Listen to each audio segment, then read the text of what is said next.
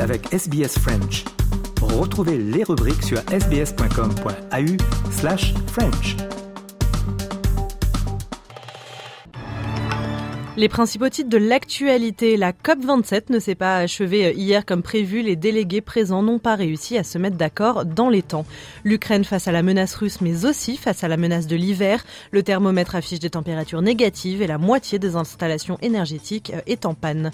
Après quatre mois de procès dans l'affaire Terranos, Elisabeth Holmes condamnée à 11 ans de prison pour fraude. Et enfin, J-1, on le disait avant le lancement de la Coupe du Monde de football au Qatar, le pays vient de décider l'interdiction de l'alcool aux abords des stades. On en parlera dans le journal des sports.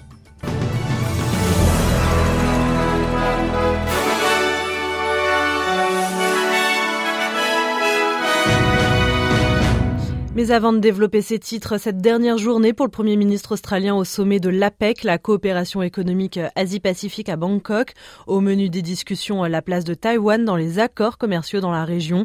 Et malgré le soutien de l'Australie envers Taïwan, eh bien Anthony Albanese ne s'est pas montré enclin à soutenir l'entrée de Taïwan dans la coopération.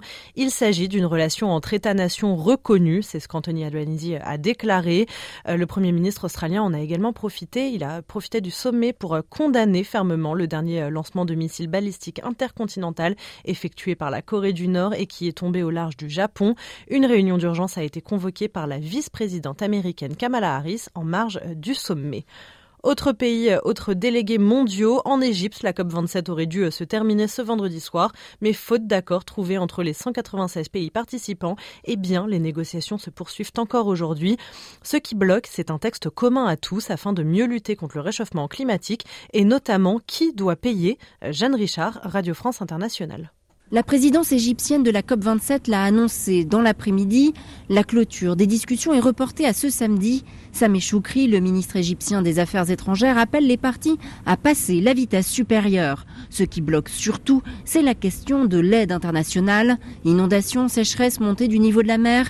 Les pays pauvres et plus vulnérables aux catastrophes climatiques demandent la création d'un fonds d'aide international. Jusqu'à présent, les pays occidentaux s'y opposaient fermement, même s'ils sont responsables historiquement du réchauffement climatique.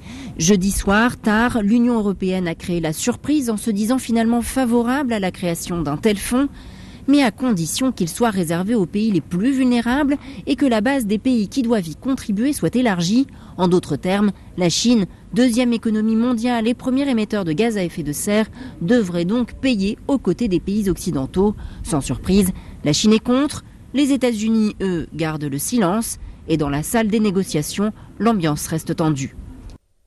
La Russie accuse l'Ukraine de crimes de guerre se fondant sur des vidéos publiées sur les réseaux sociaux. Moscou dénonce l'exécution brutale de 10 de ses militaires alors qu'ils venaient euh, de se rendre et venaient d'être faits euh, prisonniers en Ukraine. Et en Ukraine, justement, eh bien, plus de 10 millions de personnes sont privées d'électricité après des bombardements russes sur les infrastructures civiles. Kiev qui fait face à la menace russe, mais aussi aujourd'hui qui fait face à un deuxième ennemi, le froid. Près de la moitié des installations énergétiques ne fonctionnent plus. Alice Batuk est une habitante de Kiev. Les températures sont glaciales et la question du chauffage est sur toutes les bouches, mais vous allez entendre son témoignage. Elle reste relativement optimiste. Il fait un peu moins de 0 degré, donc il commence à faire froid, mais pour l'instant ça va encore.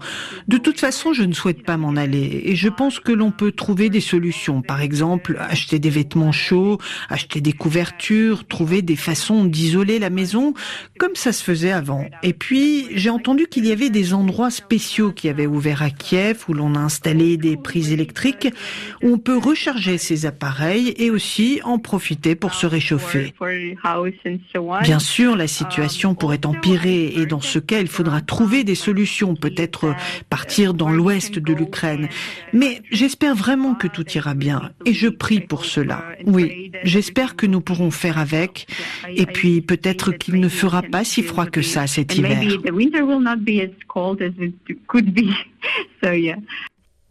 Le verdict du procès à Terranos vient de tomber. La star déchue de la Silicon Valley, Elizabeth Holmes, est condamnée à 11 ans de prison pour fraude dans la gestion de sa start-up. La femme d'affaires, euh, enceinte et mère d'un petit garçon, avait déjà euh, été reconnue coupable en janvier d'avoir menti aux investisseurs sur les avancées réelles de Terranos. Son avocat a indiqué dans la foulée son intention de faire appel. Donald Trump officiellement candidat à la présidence des États-Unis dans deux ans, 2024, mais d'ici là, l'ancien président est toujours dans le collimateur de la justice. Un procureur euh, indépendant vient d'être nommé pour superviser les enquêtes qui le visent. Il s'appelle Jack Smith, ce procureur indépendant. Il est actuellement spécialisé dans les crimes de guerre et il promet euh, d'agir vite. On écoute, on écoute l'annonce de sa nomination. The Department of Justice has long recognized that in certain extraordinary cases, it is in the public interest to appoint a special prosecutor to independently manage an investigation and prosecution. Based on recent developments, including the former president's announcement that he is a candidate for president in the next election, and the sitting president's stated intention to be a candidate as well, I have concluded that it is in the public interest to appoint a special counsel. Le principal concerné, Donald Trump, dénonce une nomination politique et injuste. États-Unis toujours et Nancy Pelosi ne sera plus chef des démocrates à la Chambre des représentants après que les républicains ont obtenu la majorité. Démocrates et républicains s'accordent tous unanimement pour dire qu'une page se tourne. Nancy Pelosi, 82 ans, était la première femme à présider la Chambre des représentants aux États-Unis. Grande figure de la politique américaine, elle a supervisé l'adoption de lois emblématiques sous les présidences de Barack Obama et de Joe Biden, ainsi que deux procès en impeachment de Donald Trump en 2019 et en 2021. Euh, depuis trois semaines qu'il a racheté Twitter, eh bien, la relation entre Elon Musk et les salariés du réseau social vire au vinaigre, vire au vinaigre et c'est peu dire. Le patron de Tesla leur a lancé un nouvel ultimatum et ça fonctionne. Cet ultimatum, c'était travailler d'arrache-pied ou partir. Eh bien, les départs se multiplient. Une centaine de démissions en 24 heures. Les précisions de Anne Verdaguet pour RFI. Rien ne va plus depuis trois semaines chez Twitter après le rachat par le fantasque Elon Musk qui a déjà licencié la moitié des 7500 employés du groupe californien. Mercredi, il a lancé un ultimatum dans une lettre individuelle à ses employés leur demandant de s'engager à travailler de longues heures à haute intensité pour bâtir un Twitter 2.0 révolutionnaire. Les salariés avaient jusqu'à jeudi après-midi pour cliquer sur la case oui sous peine de devoir quitter Twitter une indemnité correspondant à trois mois de salaire. Une méthode qui détonne même aux États-Unis où le droit du travail est moins protecteur des salariés qu'ailleurs. Quelques heures plus tard, de nombreux messages sont apparus sur Twitter de salariés démissionnaires avec le hashtag aime l'endroit où tu as travaillé. Nous venons d'atteindre un nouveau pic d'utilisation de Twitter, a ironisé pour sa part Elon Musk. De nombreux utilisateurs du réseau social, notamment des ex-collaborateurs, mais aussi des analystes, se demandent si la fin de Twitter est proche. Elon Musk a lui posté une énigmatique photo d'un drapeau pirate avec une tête de mort. Retour en Australie où les conditions météorologiques ne s'améliorent pas après des désastreuses inondations dans le Victoria et le New South Wales. Eh bien, un nouvel avertissement vient d'être lancé. Si vous êtes en Nouvelle-Galles du Sud, eh bien, faites très attention au risque de nouvelles crues soudaines. Le premier de l'État, Dominique Perrottet, euh, appelle à se préparer au chaos, je cite. De nouvelles tempêtes devraient traverser le sud-est du New South Wales ce week-end. On écoute Dominique Perrottet. That everywhere you go, you are at risk of being flooded. That is, that is the reality, whether that's in metropolitan Sydney or regional New South Wales. Et pour ce qui est des températures, euh, Sydney 24 euh, degrés, il va y avoir du soleil, mais ne vous laissez pas surprendre, les crues peuvent être extrêmement euh, soudaines. À Perth, il y a de la pluie 20 degrés, Adelaide de la pluie également 25 degrés.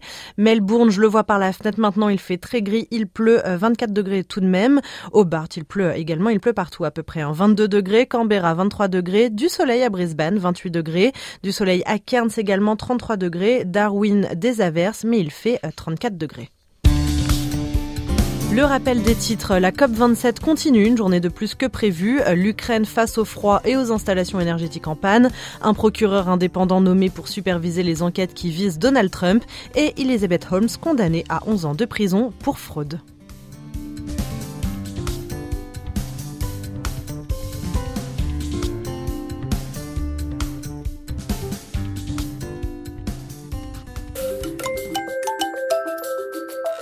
Vous aimez le programme en français? Continuons la conversation sur notre page Facebook. Rejoignez notre page Facebook et partagez vos pensées.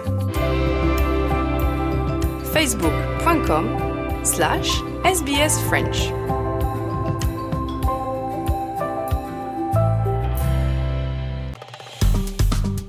Aimez, partagez, commentez. Suivez-nous sur facebook.com slash sbsfrench.